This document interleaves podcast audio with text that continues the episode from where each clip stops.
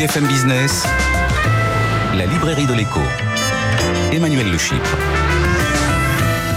Bienvenue dans la librairie de l'écho, l'émission de BFM Business qui vous offre chaque semaine le meilleur de la littérature économique. Alors évidemment, pas d'émission sur les livres sans auteur, ils seront nos invités dans la première partie de l'émission et puis nous retrouverons nos critiques attitrés, Christian Chavagneux, Jean-Marc Daniel, qui vous livreront leur coup de cœur et leur coup de gueule, et puis nos chroniqueurs, Benaouda Abdelhaim, notre globe-trotteur, Frédéric Simotel, notre bibliothécaire.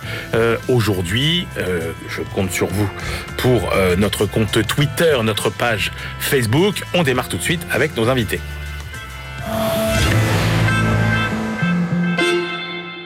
Impossible pour bien mesurer les effets durables de l'épidémie de Covid-19 sur nos modes de vie, nos économies, notre façon de travailler, de ne pas tirer les leçons de l'histoire et même de la préhistoire. Et puis, euh, ces nouvelles règles du jeu social, ces nouveaux rapports au travail, forcément, ils appellent de nouvelles formes d'autorité. Comment diriger Qu'est-ce qu'être chef aujourd'hui? Réponse avec nos deux invités. Pascal Pic, bonjour. Bonjour Emmanuel. Célèbre paléo-anthropologue, vous publiez Les chimpanzés et le télétravail aux éditions Erol. Philippe Petitfrère, bonjour. Bonjour. Vous êtes spécialiste des dynamiques de transformation dans les entreprises et vous publiez avec Patrice Huer L'autorité en question aux éditions Odile Jacob. Je commence avec vous, euh, Pascal Pic. Euh, vous émettez l'hypothèse que cette crise sanitaire nous précipite dans une nouvelle révolution anthropologique. D'abord, c'est quoi une révolution anthropologique ben, C'est tous les changements possibles dans la société entre les rapports des individus et aussi les rapports à l'environnement. Et en l'occurrence, toutes ces questions ont été posées. Alors le titre, soyons très clairs dès le départ, ça parle très peu des chimpanzés. Mais néanmoins, avec ces enjeux du télétravail euh, ou des formes de travail à distance, c'est ça que je précise. On parle de télétravail, on pense surtout du travail à domicile, mais il y avait déjà plein de formes de travail à distance qui étaient en place et qui vont se développer. Donc il y a tout un ensemble déjà que je rappelle, mais beaucoup d'inquiétudes des DRH et des managers, et donc notamment sur l'autorité, certainement on va en parler, c'est comment maintenir la cohésion des équipes. Eh ben oui. La culture, les objectifs, etc. On, apprend bien quelque chose des chimpanzés quand même. Mais bien sûr, parce que ce sont des sociétés de fusion-fission, des sociétés dans lesquelles on fusionne ouais. pour les activités les plus importantes, d'un point de vue qualitatif, social, affectif, sexuel, partage de nourriture, intrigue politique, parce qu'ils en font. Et puis d'un autre côté, on fissionne par sous-groupe ou individuellement pour se livrer à des tâches plus prosaïques. Et ils arrivent à maintenir la cohésion du groupe avec une véritable identité. Et les vrais enjeux donc auxquels on a affaire avec les nouvelles formes de travail à distance, dont le télétravail, c'est justement comment maintenir la cohésion du groupe en ayant ces nouvelles euh, distributions ou façons de distribuer le travail et les relations entre les individus. Alors vous rappelez quand même un point euh, très important euh, qui est ce que nous on considère comme étant euh, depuis toujours la forme de travail où en gros vous habitez votre résidence vous prenez les transports et vous allez euh, sur votre lieu de travail. En fait, à l'échelle de, l'histoire, c'est très récent, cette dissociation entre lieu d'habitation et lieu de travail. Oui, mais même pas à l'échelle de l'évolution, vous avez raison, à l'échelle de l'histoire. C'est-à-dire, c'est la première évolution industrielle, et Karl Marx en a très bien parlé, c'est la concentration des moyens de production. À partir de là, euh, les personnes vont vendre leur force de travail. Ensuite, il y aura les autres métiers des entreprises jusqu'à aujourd'hui, évidemment, qui vont se déployer. Et il y a eu une séparation entre lieu de vie privée et euh, lieu de travail. Avec euh, la tertiarisation de la société, s'est installé donc euh, le régime des banlieues. Alors, moi, je suis un baby boomer, donc j'ai pas joué à la marelle avec Lucie, euh, ni à la pétanque avec Néandertal. Hein. On est bien d'accord. Mais euh, tout de même, euh, moi, j'ai connu une époque, dans les années 60, où il y avait encore une très forte identité sur les activités des gens, leur façon de travailler, enfin, voyez les métiers. Aujourd'hui, tout le monde est devant un ordinateur, etc. Donc, vous voyez, les repères sont assez complexes par rapport à ce que j'ai connu. Mais en l'occurrence, c'est installé avec le déploiement des banlieues, la trilogie métro, boulot, dodo, avec une amplitude de plus en plus importante comme je l'ai vécu pour vous rejoindre aujourd'hui, euh, des transports et des difficultés qu'on appelle les transports pendulaires. Et c'est ça évidemment que, euh, quand on est dans le courant, on n'y pense pas trop, on râle, etc. Et puis la crise de la Covid, comme toutes les crises dans l'évolution, ce qu'on appelle les ponctuations dans notre jargon à nous, mettent en exergue tous les problèmes et les excès. Et c'est ça qui est en train de se mettre. Qu'est-ce qui va vraiment changer? Alors, dans la sélection naturelle, parce qu'il s'agit bien de ça, c'est pas la loi du plus fort, faut arrêter avec ces bêtises. La sélection ne crée rien. Les termes ont un sens tout de même. Ça veut dire que toutes les tendances qui émergeaient. Par exemple, pour les entreprises, les problématiques RSE, qu'on appelle entreprise à mission. Et ça, la littérature anglo-saxonne en parle beaucoup depuis quand même pas mal de temps. Tous les enjeux qui sont sur les responsabilités, sur les nouvelles formes d'innovation, c'est-à-dire les méthodes agiles, par exemple, etc. Tout ceci était déjà émergent. Et ce regard dans les études internationales, d'ailleurs une des meilleures études est celle de la Commission européenne, je signale, euh, sur justement quel était le télétravail avant la crise de la Covid, on s'aperçoit que, en fait, en moyenne, en moyenne bien sûr, c'était 7% des tâches qui étaient effectuées euh, à distance et en forme de télétravail. On s'aperçoit d'après les études actuelles et puis l'expérience de la Covid, et je rappelle que l'expérience de la Covid, c'était pas une expérience qui avait été négociée.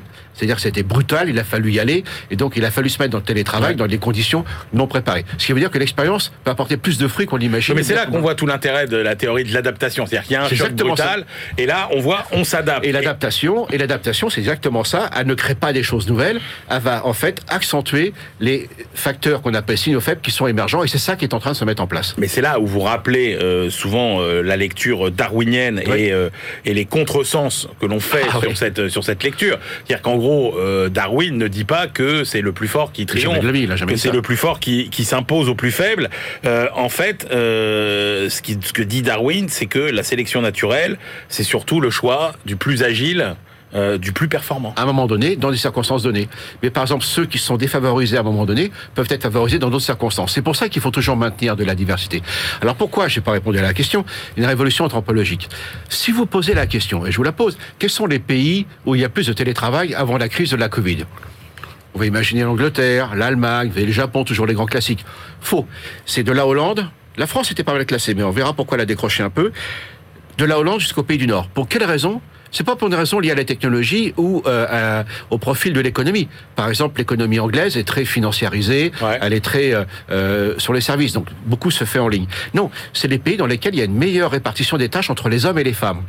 Donc voilà, voilà les raisons anthropologiques. Deuxième raison anthropologique, c'est qu'aujourd'hui la Terre est devenue plate. Alors attendez, je suis pas devenu créationniste. Hein. Ce que je suis en train de vous dire, c'est que on sort quand même de cinq siècles où l'Occident a dominé le monde, jusqu'à la fin du XXe siècle. Monsieur Francis Fukuyama qui nous dit c'est la fin de l'histoire, notre modèle est le meilleur. On voit ce que font les Chinois aujourd'hui. Et en l'occurrence, qu'est-ce qui se passe? C'est qu'aujourd'hui, des hommes et des femmes de tous les pays, de toute la diversité, sont connectés avec nous et apportent de la créativité. C'est-à-dire qu'en fait, on est sorti de la vision verticale qui était le modèle de l'Occident, qui n'a pas tout faux, mais qui n'a pas tout juste, comme toujours dans l'évolution, mais qu'en l'occurrence, on va s'apercevoir certainement que des compétences sont partout dans le monde, et de travailler à distance avec des gens de toutes les diversités va certainement apporter, je l'espère, un nouveau regard sur le futur de l'humanité. Alors c'est ça qui est très intéressant, parce que vous dites quand même, la, la théorie de l'évolution, elle a sa loi des reins, et sa loi des reins, c'est quand même que les populations qui s'adaptent le mieux aux changements imprévisibles de leur environnement sont celles qui jouissent d'une plus grande diversité, diversité euh, sexuelle, ethnique, culturelle. Ça veut dire que là, le fait que le monde dans toute sa diversité de culture ait été confronté au même problème au même moment, c'est le point. Va faire émerger finalement des solutions euh, nouvelles. C'est la première fois que ça arrive depuis 10 000 ans. Il y a 10 000 ans, toutes les sociétés étaient des économies de chasse et de collecte. Certaines sociétés, alors beaucoup ont développé l'agriculture, ensuite les civilisations, là ensuite on rentre sur ce qu'on a appris à l'école, et puis donc cette verticalisation que j'évoquais avec l'Occident qui va dominer le monde, parce que la Chine était la première économie jusqu'à la fin du 19e siècle, là maintenant on s'en rappelle. Mais bon, il y a eu cette domination de l'Occident, et qu'en l'occurrence aujourd'hui, tout ceci euh, est complètement simultané. C'est la première fois que ça arrive depuis 10 000 ans. Qu'est-ce qui va en émerger? Bon, On voit bien les problématiques RSE, ce que fait l'Europe aujourd'hui sur la taxe carbone, etc. On va voir ce que ça va donner, parce que c'est pas simple cette affaire-là. Mais néanmoins, on s'aperçoit que euh, un virus nous a rappelé que nous sommes tous sur la même planète et que les problèmes sont globaux et euh, évidemment et simultanés. C'est ça la grande nouveauté. Et en plus, on est dans un âge entrepreneurial. C'est ça qu'ont apporté les nouvelles technologies. Euh, J'ai mis, on verra sur Internet des fois que Pascal Pic a créé le concept de digital darwinien. Ça veut dire quoi? Ça veut dire que toutes les idées que l'on avait sur le développement et le progrès, c'était, comme je le rappelle, un grand consensus de la société et il fallait développer les infrastructures, la médecine, l'éducation, les biens, les services. Ça, ça a très bien fonctionné en moyenne jusqu'à la fin du XXe siècle. Et puis, il y a un gars qui arrive en 2007 sur une scène, en janvier 2007, il dit, regardez, I'm going to change the world. C'est Steve Jobs avec le smartphone, enfin le iPhone. Et il savait pas lui-même comment ça allait changer. Mais il savait que ça allait changer les choses. Et en l'occurrence, ce qui est intéressant, c'est qu'à partir de là, des hommes et des femmes dans le monde entier. Ça, c'est une révolution anthropologique. Là, en créant des applications, peuvent créer des, euh, ce qu'on appelle l'ubérisation, mais on n'en parle plus maintenant, c'est dans les mœurs, qui peuvent changer les secteurs entiers. Et donc c'est ça qu'on n'avait pas vu, et ça c'est parfaitement darwinien dans le processus d'émergence. Alors ce qu'on dit des, du monde et des sociétés diverses, hein c'est encore plus vrai pour les entreprises. Les entreprises qui entretiennent la diversité sont celles qui performent le mieux. Et, et regardez aujourd'hui la diversité, mais également comment les entreprises sont notamment les plus grandes, sont capables de tisser maintenant des approches écosystémiques. Écoutez, c'est pas Pascal Pic qui dit voilà, on va encore faire de l'évolution dans le champ de, euh, de la culture entrepreneuriale, mais c'est quand même le terme qui est sorti du World Economic Forum, c'est-à-dire de Davos. Écosystème, ça veut dire quoi? Alors, l'idée n'est pas récente, mais là, maintenant, on sait comment ça fonctionne. Et là, il va falloir qu'on réfléchisse assez vite sur ce que ça veut dire, parce que les entreprises, évidemment, sont avec les clients, euh, c'est pareil en médecine, c'est pareil euh, dans l'éducation. On, on, on a complètement inversé les choses sans s'en apercevoir. C'est-à-dire qu'avant, tout le monde allait à l'école de masse pour être cultivé. J'en ai bénéficié, moi, en tant que baby boomers, bien évidemment. Euh, la médecine, ben, on traitait de manière générale. Et puis, en plus, les clients, ben, c'était une masse un peu informe. Aujourd'hui, c'est une inversion totale. Tout est centré sur le client, sur le patient. Sur, sur l'élève. Ça, c'est les nouvelles technologies qui nous ont permis. Et ceci donc, nous amène sur des relations écosystémiques. Et je vais vous donner un exemple. Vous avez tous vu Jurassic Park. Du temps de Jurassic Park, chacun faisait son job, si je peux me permettre, de son côté. Arrive l'événement que vous connaissez, et l'ère tertiaire. Là, il faisait 15 degrés de plus sur la Terre qu'aujourd'hui. Des forêts d'un cercle arctique à l'autre. Qui arrive? Les insectes butineurs, les oiseaux butineurs, qui, en allant cherchant leur pollen, euh, chercher leur pollen et leur euh, nectar, vont rendre un service gratuit à la plante c'est-à-dire les féconder. Mais une fois que la, fleur est fécondée, c'est un fruit. Et qui déboule là ben Nous, les singes. Et en mangeant les fruits, on va distribuer les noyaux et les graines. C'est-à-dire qu'un écosystème dans lequel, où chacun en veillant sans intérêt, fait euh, rend des services plus ou moins gratuits à d'autres entités, vous avez un écosystème qui est beaucoup plus innovant, Alors, non, euh, qui résiste, au, euh, qui résiste au je vais pas dire plus de biodiversité, et qui résiste aux espèces invasives. Et c'est cette logique-là qui se met en place. Sauf que, euh, vous dites Pascal Pic, la France euh, regarde trop en arrière, entretient à l'excès la culture des acquis et de l'organisation ah, pyramidale, exactement comme les macaques, qui apparemment ne sont pas organisés comme les chimpanzés. Euh, du coup, alors, est-ce que l'avenir appartient plutôt aux chimpanzés ou plutôt euh, aux macaques Il y a toujours des macaques et il y a toujours des chimpanzés. C'est bien une question de management et de stratégie d'entreprise. Et là, il faut savoir où on va. Regardez à quelle vitesse on a eu les vaccins. On avait dit qu'il fallait deux ans. En six mois, on a eu plein de différents vaccins. Et ça, c'est une bonne nouvelle. Hein. Face aux variants, d'avoir différents types de vaccins. Face à la diversité, il faut d'autres diversités, on l'a déjà dit. Et derrière cela, maintenant, euh, vous êtes dans les génériques. N'allez pas vous embêter avec les méthodes agiles et la méthode chimpanzé. Soyez extrêmement directifs, productif, efficient. Donc, faut savoir où vous êtes. Moi, je suis un peu agacé autour des entreprises parce que vous le savez, j'interviens pas mal dans le monde économique et social euh, avec les méthodes. Oui, faites des méthodes agiles partout. Non, c'est complètement crétin. Et donc, les chimpanzés, l'avantage, c'est que on en parlera certainement avec euh, l'autre euh, invité et auteur. C'est un leadership qui est basé sur, bien sûr, du statut, mais de la compétence. C'est-à-dire que et c'est ce qu'on va connaître avec les formes de travail euh, euh, à distance. On a entendu par exemple des gens qui disaient ah oui mais on peut plus résoudre de problèmes complexes avec des gens à distance. C'est faux, c'est les méthodes de plateforme. Mais dans beaucoup d'autres circonstances, il faut effectivement que les gens soient en présentiel. Vous voyez, c'est du management, tout ça, c'est du bon sens. Alors justement, de bonne stratégie. Alors que le système macaque est directif. Ça veut dire quoi pour le télétravail? Ou vous faites des tâches qui sont chiantes avec un contrôle, on sait le faire, qui ne sont pas épanouissantes, ou vous engagez les gens sur des tâches plus collaboratives, et c'est ça évidemment qui va intervenir. Alors Philippe Petit Frère, d'après ce que je comprends, il y a 50 ans, le chef c'était un macaque et aujourd'hui le chef ça doit être un chimpanzé. Il organisait le consensus. C'est ça. Alors, ce qu'on attendait d'un chef il y a 50 ans, c'était quoi? Eh ben c'était de, rassembler et d'organiser le consensus, à peu près, aussi bien que possible il le faisait euh, vaille que vaille. Mais c'est comme ça que ça marche. Je croyais qu'à 50 ans, moi, le chef, il était autoritaire, que oui, il imposait. Il faisait ça de façon plus ou moins violente. Ouais. Bien entendu. Et d'ailleurs, euh, notre bouquin, il parle pas uniquement des chefs, il parle des parents. Oui, absolument. Il, parle c'est vrai. Des chefs d'entreprise. D'ailleurs, d'ailleurs, je vais poser ma question différemment. De quelle sorte d'autorité avions-nous besoin il y a 50 ans? Sans doute une autorité assez directive. Ouais. Alors aujourd'hui, de quoi est-ce qu'on a besoin euh, De quelle autorité on a besoin Pic l'a dit il y a quelques minutes, euh, on n'a plus besoin de ça. Et c'est plus possible.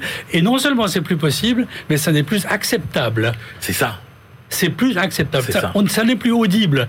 J'entends beaucoup de gens qui disent ah mais c'est vachement mieux avant parce que franchement on, on- on disait quelque chose et c'était suivi. Il y avait une espèce de consensus naturel. Ceci n'existe plus. Oui, parce qu'on respectait euh, la hiérarchie. Oui. C'est-à-dire que quelqu'un était au-dessus de nous, c'était Oui. nos parents, c'était notre chef, le statut prévalait. Maintenant, on a l'impression que pour être un chef respecté, il, il faut convaincre.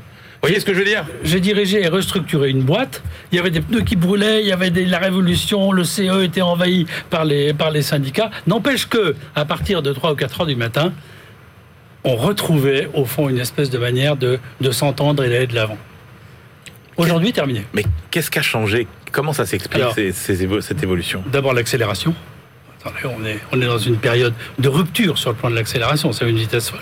La globalisation, évidemment, et puis le numérique, on en parlait à l'instant, c'est les trois choses qui ont fondamentalement bouleversé, et c'est ce qui nous a amené à écrire ce bouquin, fondamentalement bouleversé l'exercice et la transmission de l'autorité. Et donc ça marche plus. Parce qu'il y a un point, on se dit quand même, euh, avant, il y avait un respect du savoir. Le Oui. chef, c'était celui qui Oui. savait Oui. ce que vous, vous ignoriez. Mais aujourd'hui, le savoir, il est partout. C'est-à-dire, il est sur Internet, la connaissance, vous allez la chercher partout. Donc c'est plus ça qui fait l'autorité d'un Non, chef. c'est pas ça qui fait. Qu'est-ce qu'on respecte aujourd'hui chez son chef? Sans doute la crédibilité. Ouais. C'est ce que disent. on, dit qu'à un moment que les, les étudiants, on a interrogé des étudiants, plutôt des élèves d'ailleurs, Ouais. sur que- qu'est-ce que qu'est-ce qui vous qu'est-ce qui vous branche chez, chez un chef, qu'est-ce qui fait que vous avez envie de, de- de l'écouter, de le suivre, etc. C'est des trucs très très simples. Il faut qu'il soit crédible, il faut qu'il ait de la connaissance, il faut qu'il soit juste. Voilà. Et, et puis et puis voilà. Puis pendant, pendant longtemps, le chef en France, euh, peut-être plus qu'ailleurs, euh, dans une entreprise, un atelier, etc., c'était forcément le meilleur technicien. Ça C'était. l'est encore malheureusement. Oui, mais c'était pas forcément le meilleur chef. Ben non. Mais non, bien sûr. Ben non, dans beaucoup de cas, c'est comme ça.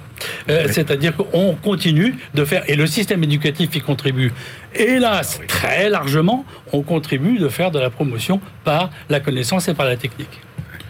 Aujourd'hui, euh, on dit qu'il faut être responsable et autonome. Mais ça, c'est un des problèmes, parce que si on n'est plus dans un management très directif, on devient co-responsable de l'action, c'est ça. De- Ouais. dans, dans le management à l'ancienne, on vous disait de faire ça, on y allait, mais je suis pas responsable si ça va pas ou pas. C'est le chef qui a dit de faire ça. Aujourd'hui, ça devient très différent. Mais c'est ça que vous soulignez dans votre livre, C'est quand quand même plus compliqué que ça. parce C'est que- c'est l'injonction contradictoire. C'est l'injonction, oui, Voilà. con- con- paradoxal. c'est- c'est- mais surtout, surtout, le rôle du chef, il est de faire ça. Ça. Alors pour nos auditeurs à la radio, c'est-à-dire Et ben, et c'est de faire. Parce que là, vous faites des grands gestes pour nos téléspectateurs, mais pour nos auditeurs à la radio, Je vais- je le vais- rôle du chef, c'est quoi Je vais le dire en anglais, c'est de faire du bottom-up, c'est-à-dire de partir de la base et, Ouais. et de monter euh, vers le haut. C'est-à-dire de rassembler les gens, mais par en dessous. Faire en sorte d'en appeler à leur créativité et à leur manière de faire ensemble, de coproduire. Voilà. Plutôt que d'imposer la manière dont on va le faire avec un crâne d'œuf. Ça, ça je correspond à quelque chose euh, dans la, dans la, dans la nature, ça, Ah Pascal oui, Pic, euh, c'est la chasse chez les chimpanzés. Les chimpanzés, c'est d'excellents prédateurs. Si le N-3 est bien reconnu comme le plus compétent pour diriger une chasse, ils vont chercher des singes, d'autres singes évidemment, dans la canopée. Je veux dire, espace à trois dimensions, c'est compliqué.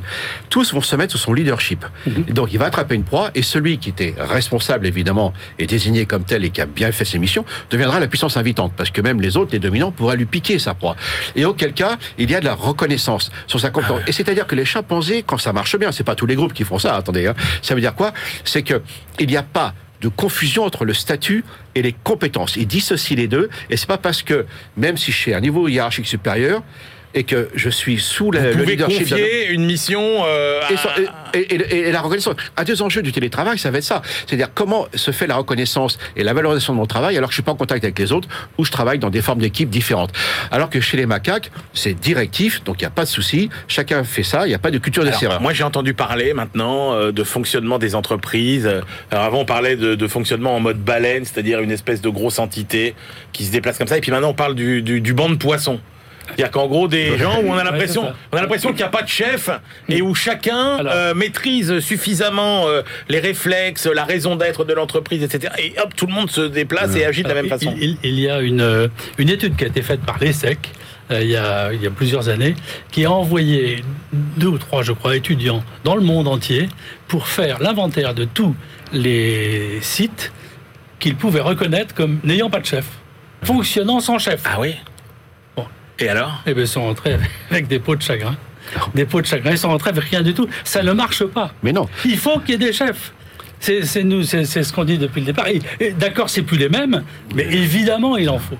Et il faut qu'ils soient capables d'organiser C'est ça. le, le consensus mais d'une autre manière. C'est pas un problème de hiérarchie, c'est comment s'exprime la hiérarchie en termes d'autorité ou de délégation de compétences. Euh, on a regardé quels sont les groupes qui innovent le plus euh, chez les populations humaines, les entreprises, mais aussi les espèces de. Ouais. Et là, je vais vous dire, c'est universel. On se fiche de savoir si c'est les chimpanzés, les bonhommes ou les macaques les meilleurs. On a regardé quelles sont celles qui innovent le plus. Eh bien, c'est très clair. C'est euh, des, des sociétés dans lesquelles il y a bien sûr un leadership, il y a toujours des chefs, mais avant d'imposer une idée ou un mouvement, on essaie de regarder le consensus, et ça peut très bien se faire euh, même sans langage. C'est aussi un leadership qui est très à l'écoute des initiatives et des compétences des autres, et qui va les diffuser tout en reconnaissant les compétences. Et ça, et voilà, et ça c'est parfaitement universel. Par contre, vous avez aussi l'autre universel qui est top bottom. Là, ça moufte pas. Et bon, ben, il y en a encore des comme ça. Philippe Petit Frère, on a le ma- la, la- la- la- la responsabilité de chef, on voit bien qu'il y a 50 ans, euh, c'était pas pour les femmes. C'était, euh, il y avait que des hommes qui étaient, Oui. qui étaient chefs. Bien sûr. Euh, Est-ce que maintenant, euh, il vaut pas mieux être euh, une femme pour être un bon chef? Bah, je ne crois pas qu'il vaut mieux, je crois qu'il en faut. Je, je- je crois qu'on ne peut plus imaginer aujourd'hui des sociétés qui n'auraient pas. Je ne sais pas faire le débat de parité 50-40, je sais pas Ouais. quoi, j'en sais, rien du tout, mais qui, qui n'auraient pas de femmes. Et nous, on observe dans nos activités que toutes les sociétés qui n'ont que des hommes, euh, au fond, claudiques, font pas très bien. Et à l'inverse, toutes les sociétés où il y a que des femmes, ça marche pas très bien non plus. hein. Ouais, Mais alors là, vous êtes 100% alignés tous les deux. C'est-à-dire qu'en gros, c'est encore une fois, la diversité, Ah ben, c'est la clé Ah ben, absolue clair. Alors, de la réussite et de l'adaptation. C'est pas que la diversité de genre, c'est aussi Oui. la diversité de culture. Et voilà. en d'autres Ouais. termes, Important. cette espèce de clonisme dans lequel on s'est engagé pour n'embaucher que des euh, polytechniciens centraliens, HEC et, et, et ESSEC est une véritable catastrophe parce qu'on fait de l'entre-soi. Donc nous, avec nos grands corps et tout ça, on n'a rien compris en fait. Alors, Euh, bah, ça fonctionnait à une époque, mais ça Oui. répond plus aux enjeux d'aujourd'hui. C'était quand on est évolutionniste, il ne faut pas dire que les, adaptations du passé étaient mauvaises ou pas. C'est toujours un compromis. Bien Mais sûr. en l'occurrence, et merci de vous avoir entendu euh, euh, de cette manière-là, il faut aussi, en disant qu'il faut des femmes et des hommes, il ne faut pas tomber sur les clichés, sur disant que les femmes ont des valeurs qu'auraient pas les hommes. Ça, c'est Ouais. une question d'éducation et de culture. Ah oui, oui, oui, je vois ce que vous voulez dire. C'est-à-dire qu'en gros, dire on va prendre des femmes parce qu'elles ont telle qualité et prendre des hommes parce qu'ils ont telle qualité, Surtout ça c'est n'importe C'est quoi. n'importe quoi. C'est n'importe quoi. Mais en même temps, on va accepter que l'un et l'autre sont différents. Voilà, exactement. Ah ouais, d'accord. C'est c'est toujours cette histoire de diversité. Grand moment d'anthropologie, hein, je suis heureux. Bon, donc on a toujours besoin de chef, ça Ah c'est oui. clair. Bien sûr. Ah oui. Bon, et le, le profil du chef idéal aujourd'hui, c'est. Alors, un, alors, nous, on a quelques idées euh, Ouais. très, très, très simples là-dessus. Euh, la première, c'est que euh, c'est- c'est- il est local. Je ne crois pas du tout à la possibilité d'être vraiment un chef dans une entreprise quand il y a plus de euh, 1000 personnes. C'est très très compliqué. Donc il faut que l'autorité, elle soit investie sur un- des petits groupes. Ouais. D'accord. Ouais, ouais, non, mais c'est étonnant. Mais même des grands groupes, c'était le problème de Boeing d'ailleurs. Bien sûr. Alors, et regardez ce pauvre président de la République qui pédale comme un malade à essayer de, de, de- de créer de l'autorité, euh, de, mettre- de, mettre- de mettre un carré dans un rond. Enfin, et en allant à Marseille, en faisant tout un truc comme Non, ça. ça, ça, c'est typiquement marche pas. français, au sens où, où nous, on attend euh, du chef de l'État qu'il soit Voilà. euh, une espèce de super-héros euh, qui, va, qui va nous sauver, cette espèce de... Bah, c'est Alors, très le- clair. le- Si on- si on Mais ça, c'est très français si aussi. on compare après le premier confinement, il est tout à fait symptomatique de remarquer que les entreprises françaises ont plus incité le présentiel parce qu'on aime bien. Alors, ça, c'est pas la qualité de la présence, c'est le présentiel directif. hein. Mais de l'autre côté, en Angleterre, non, pas du tout. Ils ont beaucoup plus. euh, Parce que nous, on reste encore napoléonien et lié à l'idée du chef euh, que vous évoquiez des années Juste 50. pour terminer, euh, le- le- la bonne organisation là, du télétravail, ça va, ça, va- y a- y a- c'est quoi? Ah ben là, je suis très heureux de la nouvelle décision qui était de dire non-décision Ouais. deux jours systématiquement par semaine, c'est complètement crétin. Ça dépend des tâches, ça dépend des gens, ça dépend des métiers, et tout ceci va nécessiter un consensus, comme on le disait tout à l'heure, avec des vraies autorités partagées. Une dernière remarque, je m'en voudrais de pas la faire. Il faut torpiller le système éducatif aujourd'hui et le remplacer par autre chose. Mais par quoi? Ah, Vous avez 10 secondes. Par quoi Non, C'est- non, c'est pas- c'est- Non, c'est quoi la première, la première chose qu'il ne faut plus faire C'est quoi Eh ben, c'est c'est en- entretenir, entretenir une espèce de nomenclatura conservatrice qui, qui, qui évite que ça bouge. Quoi. Euh, Allègre avait, avait, euh, euh, était plutôt sympathique, il avait une bonne intuition. Le seul truc, c'est que il a dit des bêtises. Il ne faut pas dégraisser, dégraisser le mammouth. Au contraire, il faut le renforcer, le mammouth. Mais de, mais de bonne manière. Pas en conservant ces espèces de Ouais. hiérarchies intermédiaires inutiles. Merci beaucoup, messieurs. Je rappelle vos deux livres, Pascal Pic, Les chimpanzés et le télétravail, aux éditions Erol. Et puis, L'autorité en question par Patrice Huer, Philippe Petitfrère. C'est aux éditions Odile Jacob. On se retrouve tout de suite pour la deuxième partie de l'émission. BFM Business, la librairie de l'écho. Emmanuel Le Chypre. On se retrouve pour la deuxième partie de cette librairie de l'écho. Nous la clôturons comme de coutume avec nos chroniqueurs. Aujourd'hui, notre bibliothécaire euh, Fred Simotel, euh, notre globetrotter Benahouda Abdedaïm, et puis tout de suite, évidemment, nos critiques attitrés. À ma gauche, Christian Chavagneux, l'éditorialiste et le critique d'Alternative économique. Et puis à ma droite, Jean-Marc Daniel, professeur émérite à l'ESCP et qui, lui, euh, critique régulièrement pour la Société d'économie politique. On commence avec le choix de Christian, euh, j'allais dire Christian, le livre, c'est une espèce de statut de, de commandeur de la gauche. euh, Oui, Pierre, il en fait Pierre, partie. Pierre Rosanvallon, Les épreuves de la vie aux éditions du Seuil. Petit livre, 150 pages, euh, qui se lit vite, mais qui mérite d'être lu et relu. Euh, Pierre Rosanvallon essaie quelque chose de difficile, euh, d'essayer de- d'appréhender la société française par les sentiments de la société. Donc c'est appréhender quelque chose de si subjectif, c'est pas évident. Et il nous dit, pour bien appréhender les, sentiments euh, d'une société, il faut regarder les épreuves que, traversent les gens au cours de leur vie. Ce qu'il essaie d'expliquer, c'est pourquoi, pour lui, le sentiment général qui domine, c'est le ressentiment, la défiance, la méfiance. Pourquoi Est-ce que c'est le sentiment qui prédomine dans la société française? Il dit, on peut essayer de le comprendre en regardant les épreuves de la vie que traversent ces gens. Il y a euh, euh, les épreuves de l'intégrité personnelle, il, nous dit. C'est, on en parle beaucoup dans les médias depuis un an, deux ans. C'est, euh, c'est l'inceste, c'est le viol, Mhm. c'est le burn-out. Ça, ça fait la une de l'actualité. On, on en débat enfin. Il l'expose, mais sans, s'attarder. Il y a les incertitudes, il y a les, les épreuves qui, qui sont liées à, l'incertitude en général sur l'avenir. Euh, le réchauffement climatique, le nucléaire, les pandémies. Ça, c'est très anxiogène. Et il dit là, il y a deux façons de rationaliser. Soit on les nie, soit on dit c'est le résultat d'un grand complot. Donc il nous explique en même temps pourquoi euh, le complotisme monte. Et puis il nous dit, et c'est l'essentiel du livre, il y a les épreuves du lien social. Les Ouais. épreuves du social, c'est le mépris, c'est l'injustice et c'est la discrimination. Et il dit le mépris, c'est au cœur aujourd'hui de la compréhension de nos sociétés. Si on essaie de l'appréhender par les sentiments. Ah, il dit, je vous donne un exemple. Parce que, quand, évidemment, comme c'est Pierre Rosanvallon, il nous fait une dimension historique euh, à chaque fois. Il dit ça, commence dans la société euh, euh, de, de, de, de des, des nobles. L'aristocratie est très condescendante, elle, a du mépris pour le reste de la population. Il dit on retrouve ça encore aujourd'hui, ce forme de mépris de condescendance. C'est vrai chez les élites, c'est vrai chez Emmanuel Macron, il nous dit par exemple, et c'est du style il faut éduquer les Français à la démocratie, il faut éduquer les Français à l'économie. Voilà, vous vous n'y comprenez rien, nous élites, on va vous l'expliquer. Mais il dit mais c'est pas que chez les élites, vous pouvez avoir euh, le, lycéen euh, de bac euh, général qui a ce mépris de condescendance vis-à-vis du lycéen de bac pro par exemple. Et il nous dit ça, c'est important parce que les gens vont essayer, ils vont pas rester comme ça, méprisés, ils, vont se rebeller. Il dit il y il y a un moment où euh, euh, il y avait une fierté dans le fait d'appartenir à la classe ouvrière, par exemple. Et donc c'était, on allait ce que la société nous nous donnait pas en reconnaissance, on allait le chercher ailleurs, la fierté d'appartenir à la classe ouvrière. Dit ça, ça a disparu aujourd'hui.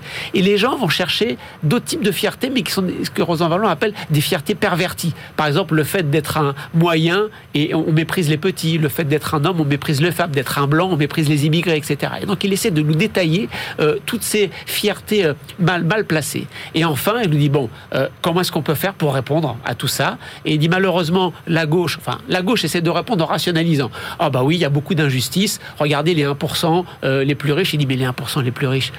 Nous, on les côtoie pas. Bah parce que l'injustice, pour nous, le sentiment Bah d'injustice, c'est les gens à côté. Euh, euh, le prof euh, qui, est, qui est mieux payé que nous, euh, le voisin qui est mieux logé, le collègue, etc. Et donc il dit, euh, ceux qui ont vraiment répondu à ça, c'est qui? C'est des entrepreneurs d'émotion, ce sont les populistes, ce sont les activistes des médias sociaux qui jouent sur l'émotion, qui font une politique d'émotion. Comment est-ce qu'on peut contredire ça? Bah, C'est pas facile.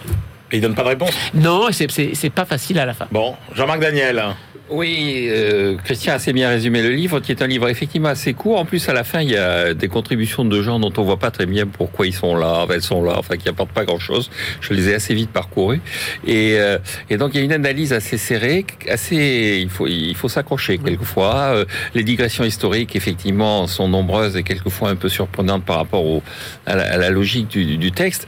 Ce qui est, ce qui est intéressant pour compléter ce qu'a dit Christian, c'est qu'il insiste bien sur le fait que, en plus, en donnant de plus en plus de, de, de liberté aux gens, on leur a donné de plus en plus le sentiment qu'ils étaient responsables de ce qui leur arrivait et donc d'être obligés effectivement d'avoir ce ressentiment.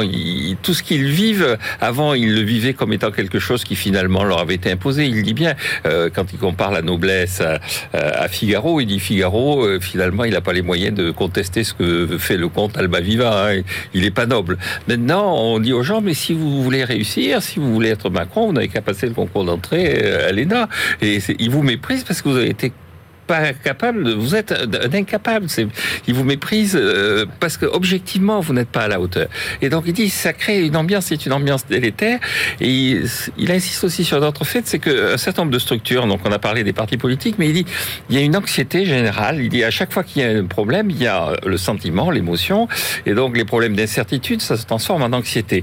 Et il dit même le, la famille, par exemple, c'est plus une, un refuge. C'est compliqué à entendre dans un des pays qu'on considère comme étant un des pays où les gens sont les plus protégés. Exactement. Déjà, par rapport aux pays anglo-saxons. Et, et, alors, c'est toute la subtilité et donc l'impasse et la faiblesse du livre, c'est qu'il dit tout ça, ce sont des émotions.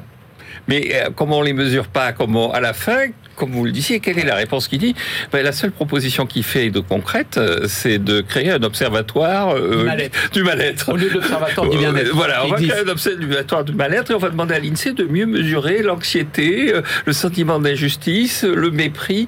Bon, on peut demander effectivement aux gens de l'INSEE de faire des indicateurs, mais ça résoudra pas fondamentalement les problèmes qu'il identifie. Donc, c'est un peu une impasse comme livre. Enfin, ce qui est inquiétant, c'est qu'on vit dans un pays dans lequel la liberté est anxiogène, en fait. Finalement. Absolument, c'est ce qu'il dit un peu. Eh il, oui. dit, il dit ce que les valeurs que vous avez mises en avant, finalement, sont en train de faire le malheur de la population. Alors, parlez-nous d'une famille euh, comme on en Qui côtoie, pas anxieuse du tout. pas anxieuse et comme on n'en côtoie jamais, euh, qui fait partie même pas des 1%, des 0,001%. Voilà, absolument. Donc c'est Les Rockefeller. Les Rockefeller. Donc c'est le livre de rentrée de Tristan Gaston Botton. Donc euh, c'est un habitué. Chez Talandier. euh, chez Talandier. Il y a deux ans c'était Basile Zaharoff. Il y a quatre ans c'était les Rothschild. Donc il y a une sorte tous les deux ans nous avons notre saga familiale ou notre chef d'entreprise, notre personnage clé de l'économie qui est qui est expertisé. Donc là c'est les Rockefeller. En fait c'est sept portraits. C'est les portraits de sept personnages, sept et demi. Donc il y a le fondateur de la de la dynastie qui a fait fortune dans le pétrole, dans la raffinerie du pétrole, à partir de Cleveland dans l'Ohio, et ensuite qui s'est installé à New York. Il y a son fils, et puis il y a les cinq euh, euh, fils de, de ce fils lui-même, donc les cinq petits-fils du fondateur. Et je dis et demi parce qu'il y a aussi un portrait qui est assez haut en couleur du père du fondateur, qui est un aventurier, un personnage d'ailleurs qui l'a beaucoup marqué, notamment par ses absences, et pour une raison assez nette, il était absent parce qu'il était bigame. Donc il y avait deux familles, Ah oui, d'accord, ouais. une dans l'Ohio et une euh, au Canada, et donc ça lui prenait un certain temps d'aller de l'une à l'autre quand même. Donc, pour- donc euh, alors c'est extrêmement, on apprend énormément de choses. Il décrit bien tous ces personnages, il décrit assez bien de façon à, à la fois euh, très très sympathique. Enfin, il leur donne une vraie dimension humaine. Il décrit bien que en fait euh, la saga des Rockefeller repose sur deux choses, sur le sens des affaires et puis sur aussi comme ils ont été très vite critiqués, très vite montrés du doigt par la presse, par la population. Ils ont été associés à des événements assez dramatiques, euh, une émeute dans une euh, dans une mine qui tourne au véritable massacre, la- la garde privée de l'entreprise dont ils sont propriétaires ayant tiré sur les mineurs. Donc ils ont fait énormément de philanthropie, sachant que chaque fois qu'ils ont fait de la philanthropie, on les a plus ou moins accus- accusés d'être euh, des tartuffes. Donc il a fallu qu'ils s'expliquent, qu'ils se... Alors on en ressort avec... euh, Effectivement, beaucoup d'informations, pas véritablement de conclusions. Il ne tire pas de conclusions sur comment on fait pour devenir riche. Euh, c'est vraiment une, un parcours dans l'histoire américaine. Voilà, c'est donc euh, c'est une sorte de roman vrai d'une famille américaine qui a bien réussi. Christian Chavagneux. Bon, on n'est pas dans les grosses biographies à la Ron Chernow, hein, on en a les 1000 ou les 1500 pages, donc on surfe un petit peu sur, sur la vie, comme il y a beaucoup Ouais. de personnages, bon, il fallait que ça tienne. Euh, alors c'est vrai qu'on on est fasciné par, euh, par, euh, par le, le père de John Rockefeller, qui est un escroc bigame totale et qui fait que le gamin en fait est un peu, un peu sur lui-même. Il est avec sa mère et sa mère, elle compte bien les sous. Et donc lui, tout petit déjà, l'argent, c'est au centre de ses préoccupations. À 19 ans, il dit mon destin est de devenir riche. Enfin, moi, je le plains un peu parce qu'à 19 ans, il avait qu'une seule obsession, c'était de devenir riche. Moi, je croyais aussi que le pétrole était la source de toute la, la, fortune de Rockefeller. Mais là, ce qu'on apprend, c'est que d'abord, sa première fortune, il l'a fait pendant la guerre de sécession. C'est ce qu'on appelle aujourd'hui, après la Première Guerre mondiale, ce qu'on appelle un profiteur de guerre. Et il va, avec cet argent, il va investir dans le pétrole. Avec tout ce qu'on sait des barons voleurs à l'époque, c'est-à-dire qu'il sabote les concurrents, il achète les voix des politiciens pour avoir les règles qui lui font, la gouvernance et les finances sont complètement opaques, il exploite les ouvriers, il, il vomit les syndicats jusqu'à en faire tuer quelques-uns, quelques ouvriers contestataires. Et donc, on a vraiment cette, origine un peu noire, c'est le cas de dire, euh, euh, de, de, la fortune de Rockefeller. Le deuxième, aussi, c'est un enfant euh, qui joue avec personne, qui reste tout le temps prostré sur lui-même. Lui va s'occuper de le, côté philanthropique. Et puis, on a la génération d'après. Il y, a, y, a, un politicien complètement loupé qui est devenu vice-président des États-Unis. On l'a complètement oublié. Ah C'était un fraudeur fiscal aussi. Il y en a un, moi, c'est le seul que je connaissais de cette génération qui est David Rockefeller, grand banquier américain, mais grand banquier mondial en Asie, en Europe. En Europe, on l'avait vu passer beaucoup. Le dernier, enfin, un autre frère, parce qu'ils sont quatre, il y a un autre frère qui est complètement dépressif et alcoolique, qui va mourir jeune. Bon, une famille pas facile. Et la, la dernière génération, moi, je ne connaissais aucun cette génération, la génération actuelle, ils sont tous écolos, de gauche et sociaux. Et ils mettent l'argent des Rockefeller vers la gauche. Donc c'est plutôt amusant comme un retournement complet de, de, de critique des, des, valeurs fondatrices du, du euh, de la première bah génération. Bah bah c'est amusant. Il faut que tout change pour que rien ne change finalement dans ces. Pour que tout change. Enfin, pour, pour, que la fortune reste, il faut que tout change. Hein, voilà, à la fin, ce qu'on ne sait pas ce qu'il y a de plus difficile et humiliant pour la famille, c'est de savoir que le Rockefeller Center a été racheté par les Japonais ah ou que les héritiers finaux ont décidé de quitter ExxonMobil avec un véritable à la clé. Merci, messieurs. C'est l'heure de retrouver notre bibliothécaire euh, qui nous emmène dans l'avenir des jeux vidéo, Frédéric Simotel. BFM Business, la librairie de l'écho les livres d'hier et de demain. Frédéric Simotel, bonjour. Bonjour Emmanuel. Frédéric, euh, notre bibliothécaire du jour. Avec vous, on va voyager dans le temps et on va se projeter dans le futur. Dieu sait s'il était, a été euh, riche en rebondissements sur le monde des jeux vidéo, euh, les Chinois qui serrent la vis, euh, qui veulent que les petits Chinois jouent moins, le procès intenté par Epic Games contre Apple, etc., etc. Et en fait, vous nous présentez un livre, celui de Celia Odent, dans le cerveau du gamer, où en fait, effectivement, on se pose la principale question. Qu'est-ce qui va faire jouer le monde dans le futur. Oui, c'est exactement ça. Dès alors c'est vrai, dès qu'on parle jeux vidéo, on, on tombe, on tombe parfois même sur des, euh, des clivages. Alors il y a ceux qui disent attention, il y a cette addiction aux jeux vidéo. Il y en a d'autres qui euh, donc ça va nous abrutir, on va, on va devenir violent et tout ça. Et puis d'autres qui vont vanter leur capacité d'éveil, d'apprentissage. Donc bon, faut s'y situer un peu entre les deux. Et, et c'est sur tout cela que s'est penchée euh, Celia Oden. Donc c'est, elle est docteur en psychologie à, à Paris 5. Elle est spécialisée dans ce qu'on appelle le, le, le UX, l'expérience utilisateur. Donc elle a regardé tout ça et elle connaît parfaitement les jeux vidéo parce qu'elle a travaillé chez Ubisoft, chez LucasArts ou chez euh, Epic Games dont on parle sur Fortnite. Donc elle, elle regarde vraiment. Alors c'est pas la spécialiste qui va regarder le décor, la couleur, les personnages. Elle, elle va rentrer un peu plus en profondeur pour voir un peu les émotions, l'attention, comment on retient un peu l'attention du euh, joueur. Et donc elle a, alors depuis 2017, elle a, elle a quitté les éditeurs, mais justement, elle a pris ce rôle de, consultant et donc elle, elle, regarde plusieurs choses. Donc l'expérience utilisateur dont j'ai parlé, l'éthique aussi dans la tech, les jeux, les biais inconscients aussi qu'on peut avoir sur les jeux et, euh, et l'inclusion. Et elle s'est servie de toutes ces expériences pour les mettre dans, dans son livre, dans le cerveau du gamer aux, aux éditions Duno. Et donc, elle nous explique comment euh, les jeux évoluent et ce à quoi les gamers vont être confrontés lors des prochaines versions de leur jeu préféré. Exactement.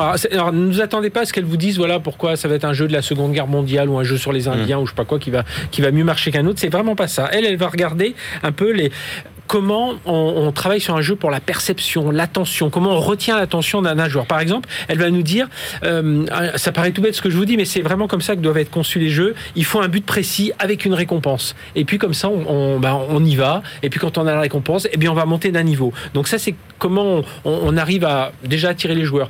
Leur faire, euh, faire aussi, et vous le voyez quand vous jouez à des jeux, vidéo, c'est hyper simple aujourd'hui. Vous n'avez pas une grosse notice de 4 pages à lire avant, vous apprenez un peu au fil du jeu. Et là, elle dit, c'est toute la comment tout ça est important aussi de la façon dont on va amener les gens à jouer. Et puis d'un coup, ils se retrouvent devant un- une chose. Je parle de Fortnite, là, qui est un jeu de, de, de bataille, de personnages. On voit des pop-up qui s'ouvrent, qui se ferment. Euh, voilà. Et finalement, c'est intuitivement qu'on va se dire, ah, bah, tiens, si j'ouvre ça, ça doit être pour les armes. Donc voilà, il faut qu'il y ait pas mal d'intuition. Et puis elle, elle regarde aussi, elle dit, il faut faire attention aussi aujourd'hui au côté affiliation, c'est-à-dire comment on travaille sur le réseau social. Ouais. On joue pas tout seul, justement. Ça, c'est un élément euh, important. Voilà, elle, elle, elle nous montre un peu tout ça, comment on fait pour mieux mémoriser certaines Alors, à la fin du livre, il y a quand même tout un chapitre sur euh, l'éthique Oui. des jeux vidéo. Alors c'est ça. La, première partie, c'est la perception. Deuxième partie, on- elle va parler des méthodes de jeu, comment on les développe et tout ça. Et la troisième, enfin la troisième partie, en guise de conclusion, elle parle justement de, de, de cette éthique et elle rappelle quand même que euh, voilà, ces, ces, euh, ces jeux vidéo, il n'y a aucune étude aujourd'hui qui prouve qu'un jeu vidéo rend quelqu'un euh, a rendu quelqu'un dangereux, enfin au, au point qu'il passe à l'acte. Par contre, elle dit voilà, il faut faire attention quand on conçoit les jeux à ce qui est le côté bon addictif parce qu'on veut que les gens jouent, mais euh, qu'on les désocialise pas. Et, elle, et elle parle aussi, elle parle un peu aux parents ou à ceux qui sont proches de, de joueurs, parce que ça peut être des, euh, enfin voilà, son frère, sa, son, son frère, sa, sa, sa sœur. Elle dit attention, le, le seul effet désocialisant, c'est quand vous commencez à voir que la personne change de comportement vis-à-vis Ah de vous. Il peut jouer des heures et des heures, c'est pas gênant. Mais à partir du moment où vous sentez qu'il se déso- désocialise et tout ça, là, il faut faire attention. Et justement, dans la conception des jeux, il faut aussi faire attention. Donc, c'est assez intéressant pour ceux qui s'intéressent à, à toute cette, cette perception et puis qu'on qu'on arrête un peu de raconter n'importe quoi, parfois sur l'addiction aux jeux vidéo. Voilà. Merci beaucoup Frédéric. Allez, on sort de notre chambre dans laquelle on a passé des heures à jouer pour partir découvrir le monde. C'est l'heure de découvrir nos livres et nos études d'ailleurs. BFM Business, la librairie de l'écho. Les livres d'ailleurs. Bonjour Benahouda Abdelhaim. Bonjour. Alors Benahouda, ça y est, c'est reparti. On recommence à écumer le monde. Alors évidemment, euh, on commence euh, par l'Afghanistan, euh, le cœur de l'Asie, avec un titre assez imagé. Est-ce que l'Afghanistan est une route, un amortisseur, un pont? Alors c'est une publication de Ejército, qui est la revue de réflexion du ministère espagnol de la Défense, euh, sortie deux mois seulement avant la prise de Kaboul par le mouvement taliban. Euh, le colonel d'infanterie Javier María Luis Arevalo prend beaucoup de champ euh, dans, cette, réflexion. Il, il, entend restituer tout le statut géopolitique et géoéconomique potentiel de, ce pays. Euh, historiquement, c'est un mur entre les empires, écrit-il, euh, un territoire qui forme une île entre trois grands systèmes régionaux, euh, Moyen-Orient, Golfe Persique, Asie centrale et Asie du Sud. C'est l'intervention militaire occidentale de 2001 euh, qui a fait que l'île est devenue un pont, que ce soit pour la Chine dans sa stratégie dite des nouvelles routes de la soie, mais aussi pour l'Iran à partir de 2005 euh, dans sa réorientation vers l'ouest, vers l'est, pardon, vers l'est. L'officier supérieur euh, espagnol explique que le résultat est une plus grande interdépendance de ces trois systèmes régionaux au travers de l'Afghanistan, euh, et ça ne relève pas de la spéculation intellectuelle.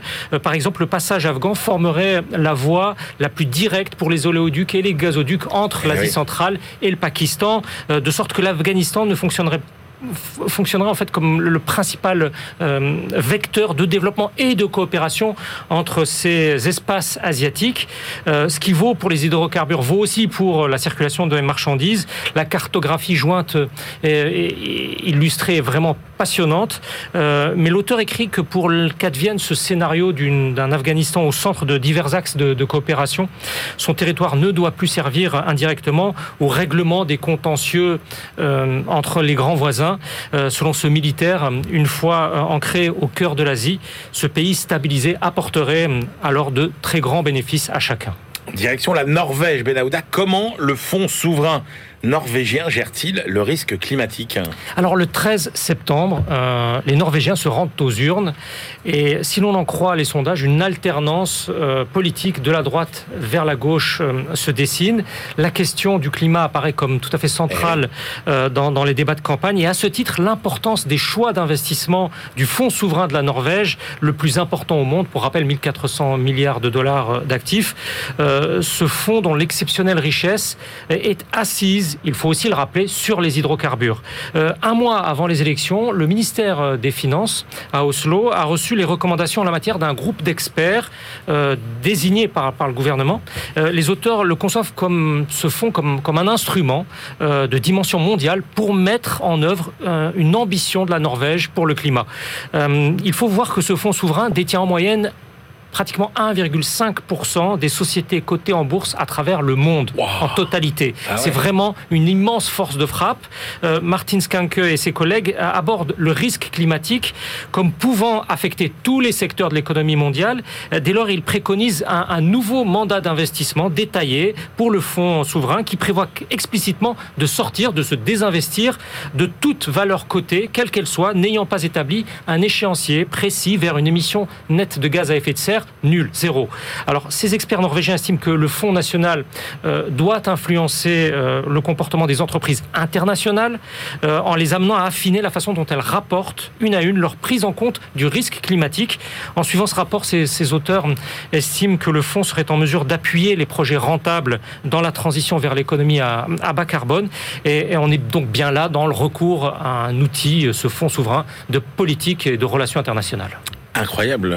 Comment on pourrait penser que euh, la, la- la politique d'achat d'un fonds souverain puisse faire l'objet d'un débat dans une campagne électorale? C'est absolument euh, incroyable. Les instruments scientifiques dans la liste de contrôle des exportations des États-Unis, Benahouda. De quoi s'agit-il? Cela concerne au premier chef la Chine. Euh, c'est une étude sortie euh, dans une revue académique chinoise sur les questions technologiques, une publication à comité de lecture.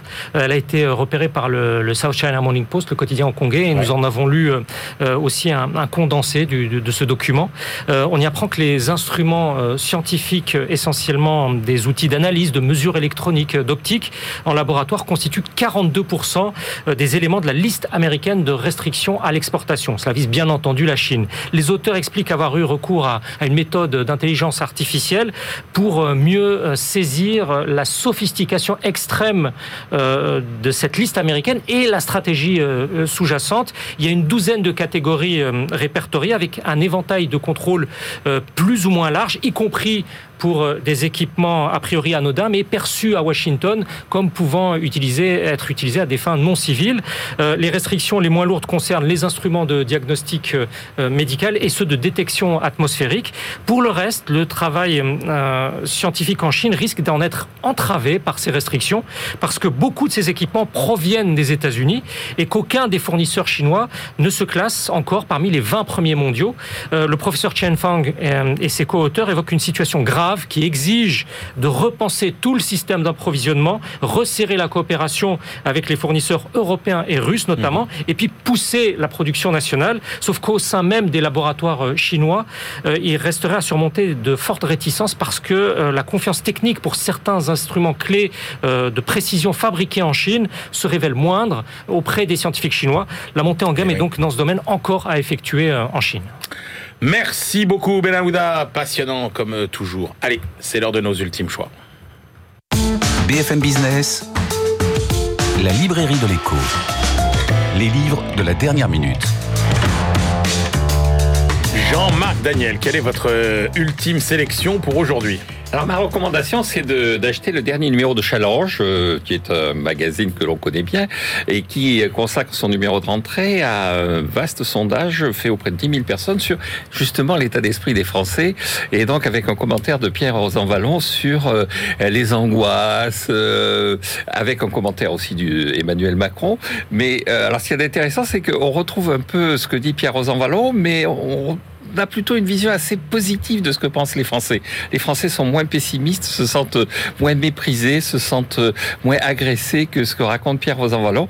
Donc euh, c'est euh, un travail de fond, euh, mais un travail qui reste quand même un travail de news magazine, mais ça mérite le Compléter. tours. Pour compléter le livre de Pierre Rosanvallon, Les épreuves de la vie. Christian Chavagneux. un ouvrage un peu plus technique puisque c'est le dernier numéro de la revue d'économie financière consacré à l'avenir de l'intermédiation Ouais, financière. Là, c'est vraiment, euh, il y a plein de papiers très très originaux, plein de contributions originales. C'est assez technique hein, la lecture, mais le rôle des banques, le rôle des marchés financiers. Il y a un papier moi qui m'a beaucoup intéressé sur le fait que la concentration du système bancaire français est beaucoup plus forte que ce que ne le disent les statistiques officielles. Je vous laisse découvrir pourquoi. C'est vraiment un excellent numéro. Allez, moi je termine avec, euh, bah, c'est toujours euh, la même chose, hein, chaque rentrée, euh, le, flot de livres sur la géopolitique. Alors, il y a l'excellent Dessous Descartes, hein, vous connaissez la très bonne émission sur Arte, Le Monde mise à nu, l'Atlas de Émilie Aubry et Franck Tétard, et puis vous avez l'incontournable rapport Ramsès de l'IFRI, 40e édition de cette somme qui balaie tous les sujets de la géopolitique et de la stratégie, et puis l'année stratégique 2022, l'analyse des enjeux internationaux par Pascal Boniface et les équipes de l'IFRI chez Armand Collin. Avec tout ça, vous êtes parés pour tout savoir des grands enjeux géopolitiques de l'année. C'est la fin de cette librairie de l'écho. On se retrouve la semaine prochaine et d'ici là, évidemment, bonne lecture.